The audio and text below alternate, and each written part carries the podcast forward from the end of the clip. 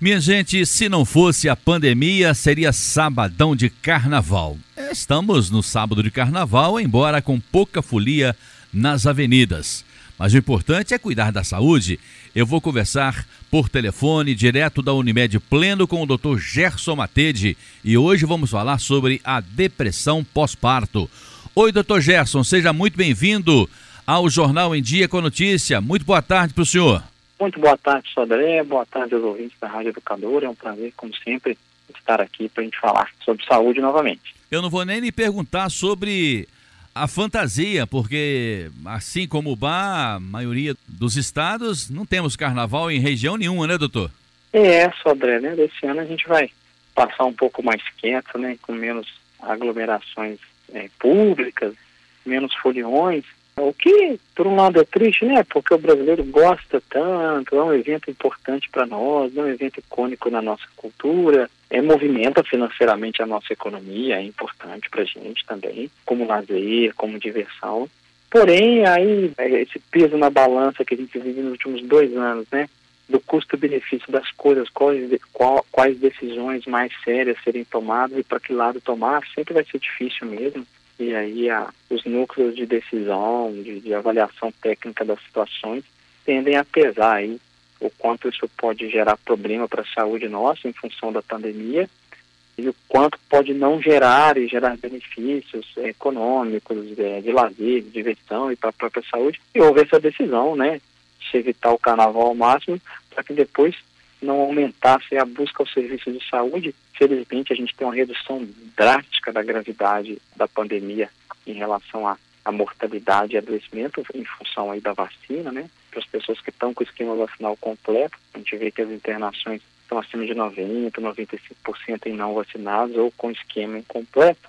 E, em função disso, melhorou muito, né? E a gente começa a ter uma vida mais próxima do normal, mas ao mesmo tempo, se os casos explodem novamente, como houve aí no Natal, no Ano Novo, em janeiro e até o início de fevereiro, você tem uma sobrecarga do sistema de saúde mesmo que sejam com pessoas com quadros leves, né? Aumenta muito a busca e a gente que trabalha com atendimento, com a, especialmente nas portas de entrada do sistema de saúde, que é a atenção ambulatorial, a atenção primária e, e o pronto atendimento, a gente viu que isso sobrecarregou bem, né? Dificultando o atendimento a outras doenças, a outros quadros graves importantes que precisam de atendimento e acabam deixando de ir por medo de se contaminar. Então fica sempre essa dúvida, né? Do peso da balança, da, da melhor decisão. Interrompemos o nosso carnaval ou mantemos o nosso carnaval? Enfim, espero que nossa decisão tenha sido a mais acertada e que a gente pelo menos usufrua os benefícios de ter um, um volume menor de, de busca ao serviço de saúde aí nas próximas semanas pós-carnaval. Falou a verdade, doutor. Eu estou me lembrando aqui que as escolas de samba, elas são verdadeiras empresas que muitas famílias dependem daquele resultado também para levar para casa a sua sobrevivência. Então, realmente é muito sério não ter o carnaval, não só porque a alegria não vai estar desfilando literalmente nas avenidas, mas também tem essa questão da economia que o senhor lembrou muito bem. Doutor Gerson, mas o que é uma depressão pós-parto e por que, que ela afeta tanto as mães? Sodré, a depressão pós-parto ela é uma condição aí que vai ter uma variedade de mudanças emocionais na mulher, mudanças físicas, né, em função aí de toda a exposição hormonal que ela teve na gestação, durante o parto, o trabalho de parto, no pós-parto imediato, no início da amamentação enfim, todo esse contexto, em especial logo após dar à luz. A depressão pós-parto, ela desenvolve de uma forma em que a mulher vai desenvolver uma tristeza profunda, é, mudanças súbitas de humor, pode até se sentir muito feliz em algum momento, depois sentir muito triste, né? Pode ser uma coisa que começa aí do segundo dia, primeiro dia ou até o quinto dia, é, mas pode desenvolver até o primeiro ano de vida da criança, meses depois do parto, né? Em que a mulher vai desenvolvendo melancolia, tristeza, anedonia, que é a perda de interesse em coisas que ela que ela gostava de fazer. Então desenvolve um quadro depressivo, pessimismo, diminuição da disposição, ah, obviamente diminui a libido, que já de todo o contexto já, já diminuiria mesmo, é, um olhar muito negativo para todas as situações, sensação de não ter saída, falta de vontade de cuidar de si, de cuidar da família, de cuidar do próprio bebê, ou o contrário, né? Excesso de proteção, dentre várias outras coisas que podem aí evoluindo e complicadas até de uma forma mais grave, até uma psicose pós-parto, com uma dificuldade, uma fuga da realidade, e entender que isso é um adoecimento, certo? Essa condição de adoecimento como eu não escolho ter câncer.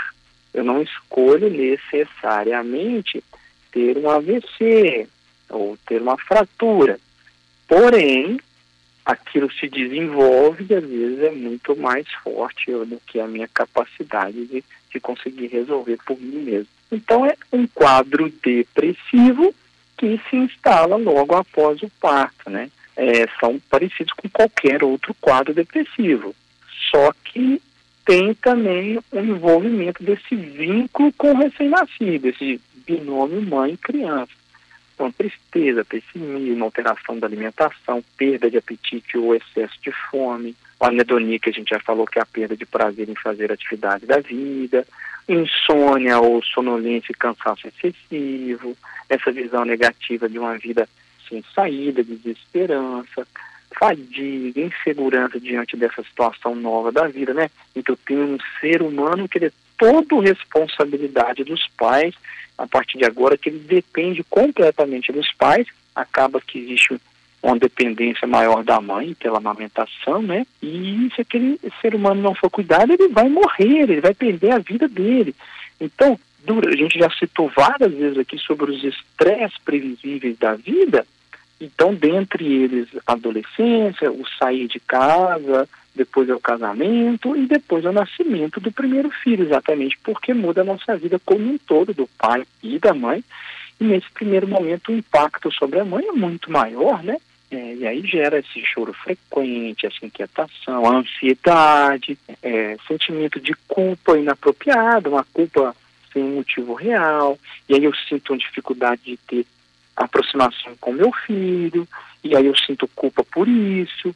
Então, são vários contextos que, inclusive, vários motivos que podem desencadear toda essa situação de depressão logo após o parto, né? Aí, obviamente, dificuldade de concentrar, né? Cansaço excessivo.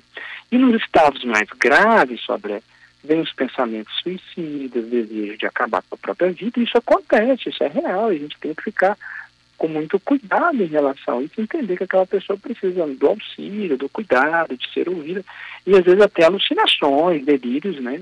Isso acontece com, com, com muita frequência. Doutor Gerson, as adolescentes são as principais vítimas da depressão pós-parto ou durante o parto? Sim, é a idade, né, a população que tem maior incidência de depressão pós-parto, né? E infelizmente, né, por falta de de uma condição, como a gente falou, da, das gestações da adolescência há duas semanas atrás, o corpo ainda não tão preparado para aquela fisiologia da gestação, do parto e a, a desenvoltura da psique daquela pessoa, a desenvoltura de maturidade gera uma sobrecarga maior, dúvidas maiores, medos maiores e, consequentemente, aumenta essa incidência aí de depressão que, infelizmente, pode passar despercebida, pode ser menosprezado, que é um grande risco. Então, assim, tem dados estatísticos que colocam que até 70%, 75% das mulheres com depressão pós-parto, dependendo da cidade, do local geográfico, até mais, não são diagnosticadas. Passam por todo o quadro de depressão pós-parto, às vezes até sozinha, né? Às vezes até com, sem apoio nenhum. É, existe uma diferenciação sobre, entre o depressão pós-parto ou o baby blues, né, que é a tristeza, a melancolia bem característica logo após o parto, sabe? É, quem já teve filho sabe bem disso, ou quem já teve um familiar próximo. A mulher tem uma alteração de humor importante no período pós-parto pelo cansaço, pela descarga hormonal grande de ocitocina, de prolactina, de, de prolactina, de adrenalina, de vários hormônios, especialmente do cortisol, né? Que gera essa sensação de depressão, de tristeza, de chateação, que é um pouco mais, mais passageira, uma condição mais benigna, que inicia nos primeiros dias após o parto, dois a cinco dias, e pode durar alguns dias ou poucas semanas. Normalmente a intensidade mais leve, não requer medicação, é autolimitada, vai cedendo espontaneamente. Caracteriza basicamente sobre a ouvinte ter um sentimento de tristeza, de choro fácil, mas que não impede as realizações das tarefas da mãe, das atividades diárias. Tem metade das mulheres são acometidas por esse quadro aí benigno do blues, do, da tristeza pós-parto, é, já no caso da depressão pós-parto mesmo instalada, ela é muito mais preocupante. É, enquanto a maioria das mães vão superar essa tristeza inicial, uma mulher com depressão pós-parto, ela fica cada vez mais ansiosa e tomada por cada vez mais sentimentos desagradáveis de, de solidão, de distanciamento do mundo, da rotina anterior que ela tinha, né, de toda aquela mudança drástica na vida dela. É, e às vezes ela até já estava deprimida antes do nascimento da criança, né? E dá continuidade àqueles sentimentos depois, às vezes até com uma grande piora. E, e aí é um quadro que aí vai começar a depressão, começa alguns dias mais para frente, ou até semanas, ou até meses após o parto. Diferente desse pós-parto blues ou baby blues, né? Que seria aí uma, uma tristeza, uma, uma melancolia normal no pós-parto, e ao invés disso, é uma depressão mais grave, que na maioria das vezes necessita, inclusive, do tratamento medicamentoso. Doutor Gerson, mas o relacionamento que essa mulher com depressão pós-parto, o relacionamento dela com o companheiro, com a companheira, com os familiares, está muito relacionado com a doença ou não, doutor? Pois é, Sodré. É, não existe aí uma causa única conhecida para depressão pós-parto. É óbvio que as condições familiares do companheiro vão influenciar fortemente. Mas como qualquer doença, é multifatorial. Vários fatores influenciam nas diversas doenças que cometem os seres humanos. E em qualquer depressão, incluindo a depressão pós-parto, vai ser multifatorial. Mas aí pode estar associado, sim, às relações emocionais, às relações familiares, a fatores físicos, né? ao estilo e à qualidade de vida dessa pessoa, que é influenciada pela família, pelo companheiro, pela profissão, né? além de ter ligação com o histórico de outros problemas, outros transtornos mentais sofrimento mental prévio, né? A tendência é que a principal causa da depressão pós-parto é o enorme desequilíbrio hormonal que ocorre. Então tem um fator químico, um fator orgânico presente, né? Em decorrência aí desse término da gravidez, que é um término abrupto, né? De queda hormonal e alteração hormonal abrupta. E aí outros fatores, além desse que você questionou, sobre né, do companheiro, da família, do julgamento, da cobrança que a gente tem sobre a mulher, especialmente no contexto de, de conformação de sociedade que a gente tem, que tem essa tendência a cobrar o cuidado da criança muito mais das mulheres do que dos homens, o que é um erro, obviamente, né? O, o bom pai não é aquele que ajuda a mãe, né? O, bom, o pai que ajuda a mãe, ele não merece biscoito, não. O bom pai é aquele que divide com a mãe a obrigação, porque a obrigação de ambos é a mesma. Obviamente que um pai não pode amamentar, mas outras coisas ele pode fazer da mesma forma e vai depender muito aí da licença maternidade, que no Brasil a gente não tem uma licença paternidade para esse auxílio, né? Acaba sobrecarregando mais a mãe pela conformação social que a gente tem. E aí outros fatores que vão influenciar, além dessa cobrança, é a privação de sono, porque a criança mama de três em três horas na primeira semana. O leite da mulher é rico em célula de defesa, em açúcar e água, e é pobre em gordura.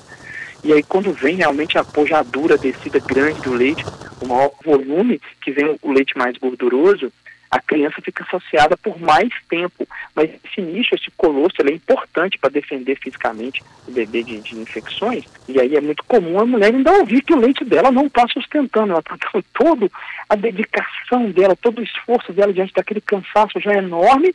Ela ainda vai se sentir culpada achando que o leite dela que não está sustentando, que tem que dar o mingau, que tem que dar a papinha.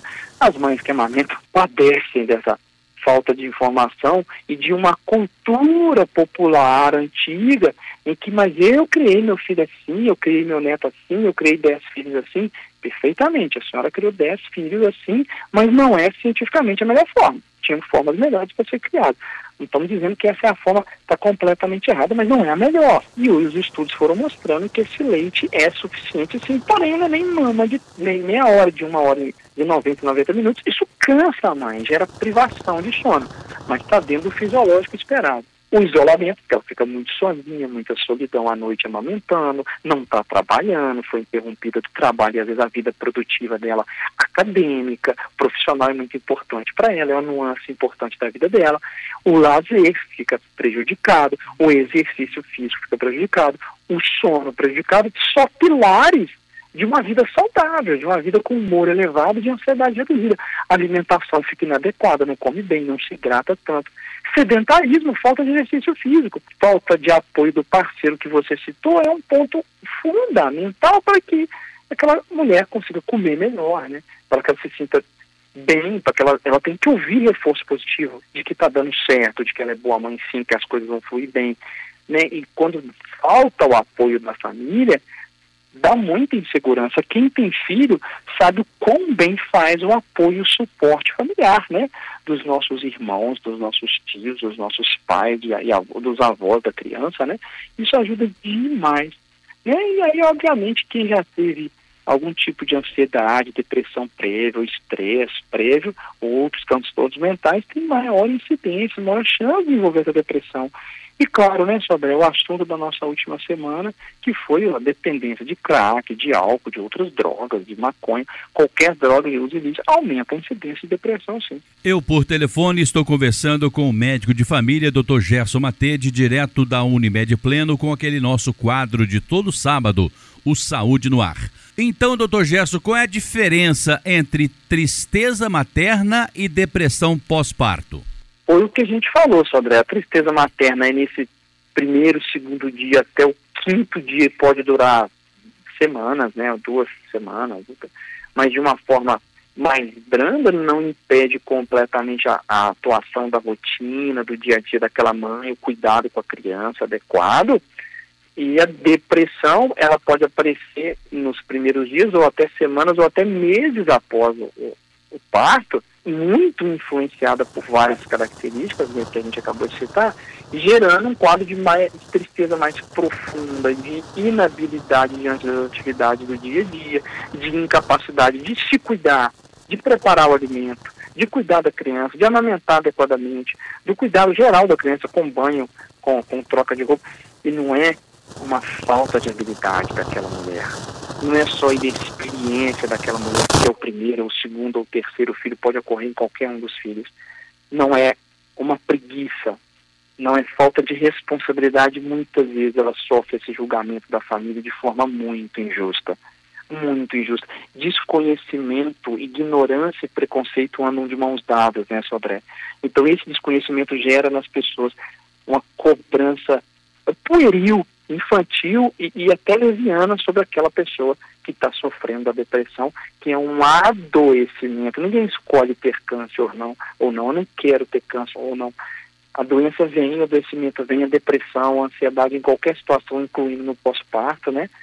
Ela vem sem a escolha daquela pessoa, sem a escolha da mulher de ter aquilo. Inclusive, no caso dos homens, a depressão pós-parto pode surgir por conta aí de, de preocupação com a sua própria capacidade de se tornar pai, de sustentar aquela criança, pela cobrança machista da sociedade que os homens são mais responsáveis pelo provento financeiro, ou de educar o recém-nascido, aquele ser humano que vem ao mundo e agora é responsabilidade minha para que ele se torne uma criança feliz independente no futuro, um adulto funcional no futuro que saiba ser por si só independente, né? um, um pai, no caso de qualquer animal que cuida dos filhos, ele quer o filho independente, uma mãe que cuida dos seus filhotes, né, ele quer um filhote independente. Se a mãe leopardo não cuidar bem do filhote dela e não ensiná-la a caçar sozinho, ele vai morrer no futuro. Ele vai ser um, um adulto leopardo disfuncional que não consegue sobreviver sozinho. Então, o pai tem essa dificuldade, essa ansiedade de promover uma boa vida para a criança, para a mãe que está ali, que não pode trabalhar naquele momento e às vezes tem acesso ou não ao auxílio maternidade. Não, então é muita responsabilidade, muito suporte que o parceiro acha que tem que dar para a mãe, ele tem que dar também, mas que ele também merece receber, né? É porque ele também pode desenvolver a depressão pós-parto, obviamente imensamente mais comum nas mulheres, né? Que acredita que até 25% das mães do Brasil, né, de cada 100 crianças que nascem, 25 mães aí podem desenvolver uma depressão pós-parto. O tratamento exige uso de medicamentos para a depressão pós-parto, doutor Gerson? Sim, Sodré.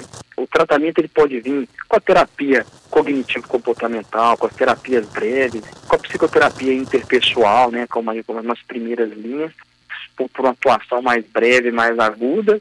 Às vezes a mulher já vinha na terapia de características diferentes, né, na, terapia da psicanálise freudiana, às vezes ela vai continuar.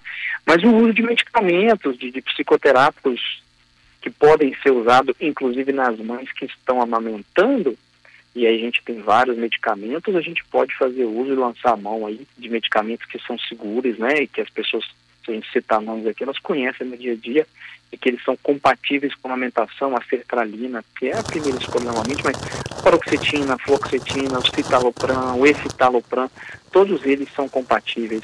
Até a nortriptilina, né, um antidepressivo triciclo mais, mais antigo, é, mirtazapina, todos esses podem ser usados com segurança e podem ser utilizados como escolha pelo médico que está tratando, né, seja o médico de família, o psiquiatra, o obstetra, quem é clínico, quem quer que está acompanhando aquela mulher e antes, obviamente, de, de iniciar essa medicação, um bom diagnóstico, né? Inclusive, existe uma escala de diagnóstico, a escala de depressão pós-parto de Edimburgo, que existe aí uma, uma sequência de perguntas, né?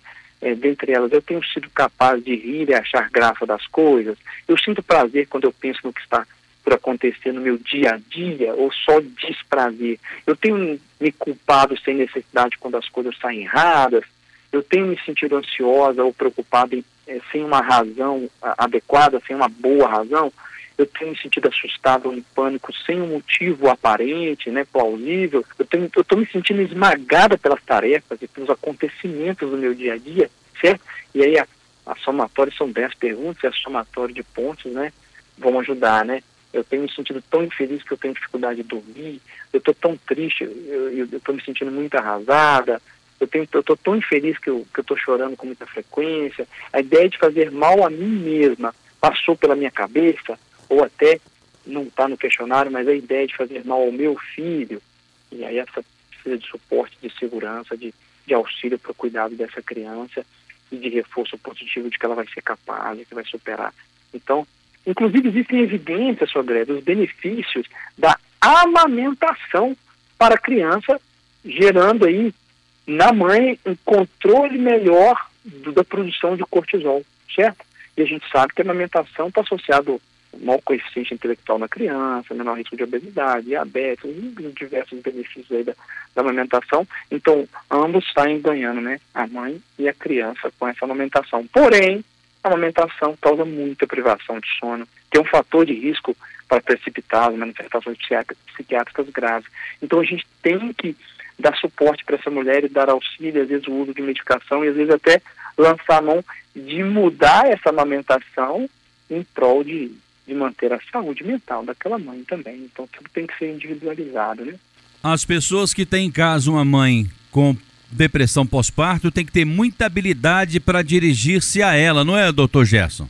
É sim, Sandra, é muito bem colocada a sua pergunta. Nós, majoritariamente, as nossas famílias não são formadas por profissionais de saúde, né, Sandré? Não são pessoas treinadas para lidar com, com doenças ou com sofrimento mental em especial. Inclusive, muitos dos profissionais de saúde não sabem lidar com doença mental, né? É, os psicólogos, os psiquiatras sabem bem disso, né?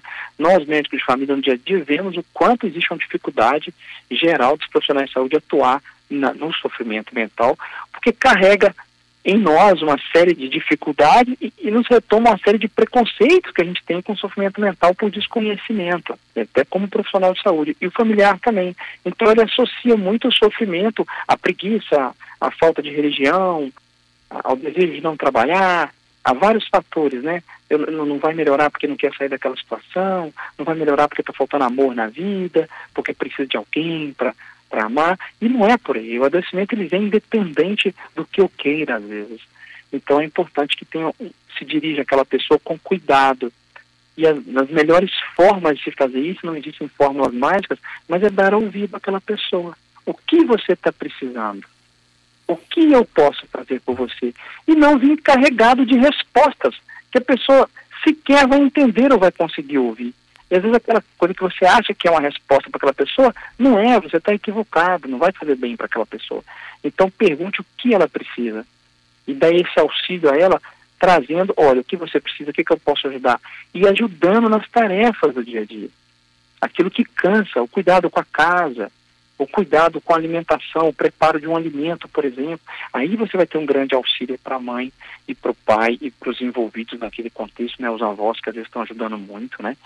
Então, e jamais julgar aquela mãe, jamais julgar aquele pai, não julgar aquelas pessoas que estão aprendendo a ser pais, Sodré. É utópico, ilusório dizer que uma criança que nasce, automaticamente os pais já amam aquela criança. Quem tem um filho sabe muito bem que no decorrer de meses, de anos, esse amor ele se desenvolve muito mais. O amor que eu tenho pelos meus dois filhos hoje, na idade que eles estão, é muito maior do que o amor que eu tinha quando eles nasceram. Porque é um aprendizado, é um desenvolvimento, relacionamento é um desenvolvimento, é, um, é gradual. No trabalho é assim, você adquire uma maturidade de equipe com o tempo para que as pessoas possam se criticar de forma construtiva sem gerar ofensa.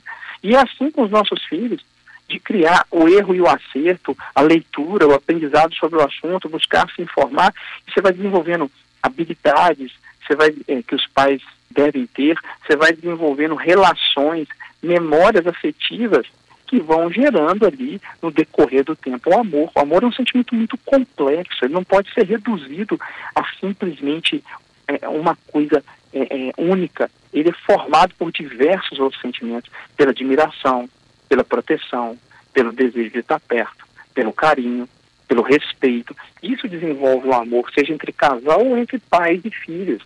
Cobrar essa necessidade ou essa coisa utópica que as pessoas desenvolvem de que os pais imediatamente amam um filho que acaba de nascer, isso não é real. Isso é uma utopia nossa. Então, a, aquela pessoa que acabou de ter um filho está em dúvida, e aquela mãe que sente, ai meu Deus, será que eu amo ou não esse filho? Ela vai entrando num ciclo eh, vicioso de culpa desnecessário. Se ela tivesse o apoio, o suporte, a orientação mais serena, mais racional, de calma, você vai aprender com o tempo. Você vai desenvolver o amor adequado para essa criança. Pode acontecer de ter um desejo de rejeição e você não é uma mãe pior por isso. Isso está dentro das condições humanas de vida e biológicas que podem ocorrer e nós vamos abordar isso para ter uma conduta mais assertiva e melhorar isso gradualmente no decorrer do tempo. Então, ninguém é melhor ou pior porque amamentou de cara, ou porque conseguiu um parto normal, ou porque conseguiu uma cesárea. Ninguém é melhor ou pior por isso. Tudo são condições individualizadas para cada caso e abordar aquele caso de forma individual esse apoio, esse suporte da família vai ser fundamental para reduzir o cansaço, o desgaste, a culpa, a insegurança daquele, daquele casal, em especial da mãe que possa estar com depressão pós-parto. Essa doença chamada depressão pós-parto é mais frequente no nascimento do primeiro filho, doutor Gerson? É sim, André, pela inexperiência, pela, pelo aprendizado, pela insegurança, quem, é, quem tem filho sabe disso, né? Então é comum, né? Inclusive, uma das coisas que mais traz acalanto para esse casal que está diante de um primeiro filho é o suporte familiar que você questionou, Sodré, né? Porque isso dá segurança para a gente. Quando você conta que o casal está grávido, né? Em que cada um vai achar o seu tempo, é aquele momento que você sente aquela segurança pela alegria das pessoas que estão ao seu redor com a, com a sua gestação. E falou, opa, eu vou ter apoio, eu vou ter suporte. E quando diminui um pouco essa insegurança da primeira gestação né, no decorrer do tempo, a segunda, a terceira, tende a ter uma segurança maior, mas isso também é muito relativo, depende do momento de vida que a pessoa está vivendo, né? Às vezes ela está no terceiro ou quarto filho, mas o momento de vida dela está gerando muito mais inseguranças, uma pandemia, um contexto de dificuldade social, um contexto de perda de um ente querido, né? Pode gerar é, mais chance por outras causas externas e não necessariamente por ser o segundo, terceiro ou primeiro filho. E para gente encerrar, doutor Gerson, eu gostaria que o senhor se dirigisse a essas famílias que, porventura, tenham em casa um caso de depressão pós-parto. Na maioria das vezes nas mães, mas às vezes também nos pais, ou em alguns casos em um pai ou outro. Por favor, dirija a essas famílias, a essas pessoas, doutor Gerson. Primeiramente, Sandré, qualquer pessoa com qualquer quadro de depressão, a gente tem que dar aquela pessoa voz e suporte, certo? E diante de uma mãe que tem esse quadro de depressão, diante de uma mãe que ainda não está gestante, deseja virar mãe, não deixar de tratar da sua depressão, não deixar de dar continuidade, a família dá esse apoio. A depressão não impede de ter um, uma gestação, mas é importante que se, que se faça aquele acompanhamento, aquele tratamento para ser da melhor forma possível, assim como a gente fala a gente deve estar no auge da forma para engravidar em exercício físico e alimentação saudável. A partir do momento daquela depressão já instalada no pós-parto, seja para alguém que vinha antes com depressão ou uma depressão nova, mais uma vez o que ajuda é o suporte, é o acompanhamento, é, é ouvir o que a pessoa tem a dizer e a busca pelo profissional adequado, pelo acompanhamento psicológico, pela terapia, pelo acompanhamento clínico, psiquiátrico, obstétrico, para que aquela mãe tenha o melhor suporte possível e aquele cuidado seja bem realizado e bem coordenado por todos os envolvidos para que se chegue aos melhores resultados daquela mãe. Sair da depressão para usufruir dos benefícios, da qualidade de ser mãe, da parte boa de ser mãe, da parte mágica que também existe de ser mãe. Não é só magia, existe a dificuldade sim, mas que ela possa curtir da melhor forma possível junto com os seus familiares, né, que o nascimento de uma criança é algo que muda o contexto de toda a família e pode trazer muita coisa boa junto com esses desafios e aprendizados que colocados diante de nós né, com o nascimento da criança. Doutor Gerson Matede, além de atender na Unimed Pleno, atende também aqui no sexto andar do edifício solar 13 de maio, aqui quase que ao lado da Praça São Januário, na sala 601 e o telefone é o 3531 5844. Doutor Gerson, muito obrigado pela sua presença e pela sua participação. Ótimo sábado de carnaval para o senhor e até semana que vem. Obrigado, Sodé. Obrigado aos ouvintes pela paciência de sempre conosco. E um ótimo carnaval para todos, né? Que todos possam descansar e, e curtam o carnaval da melhor forma possível.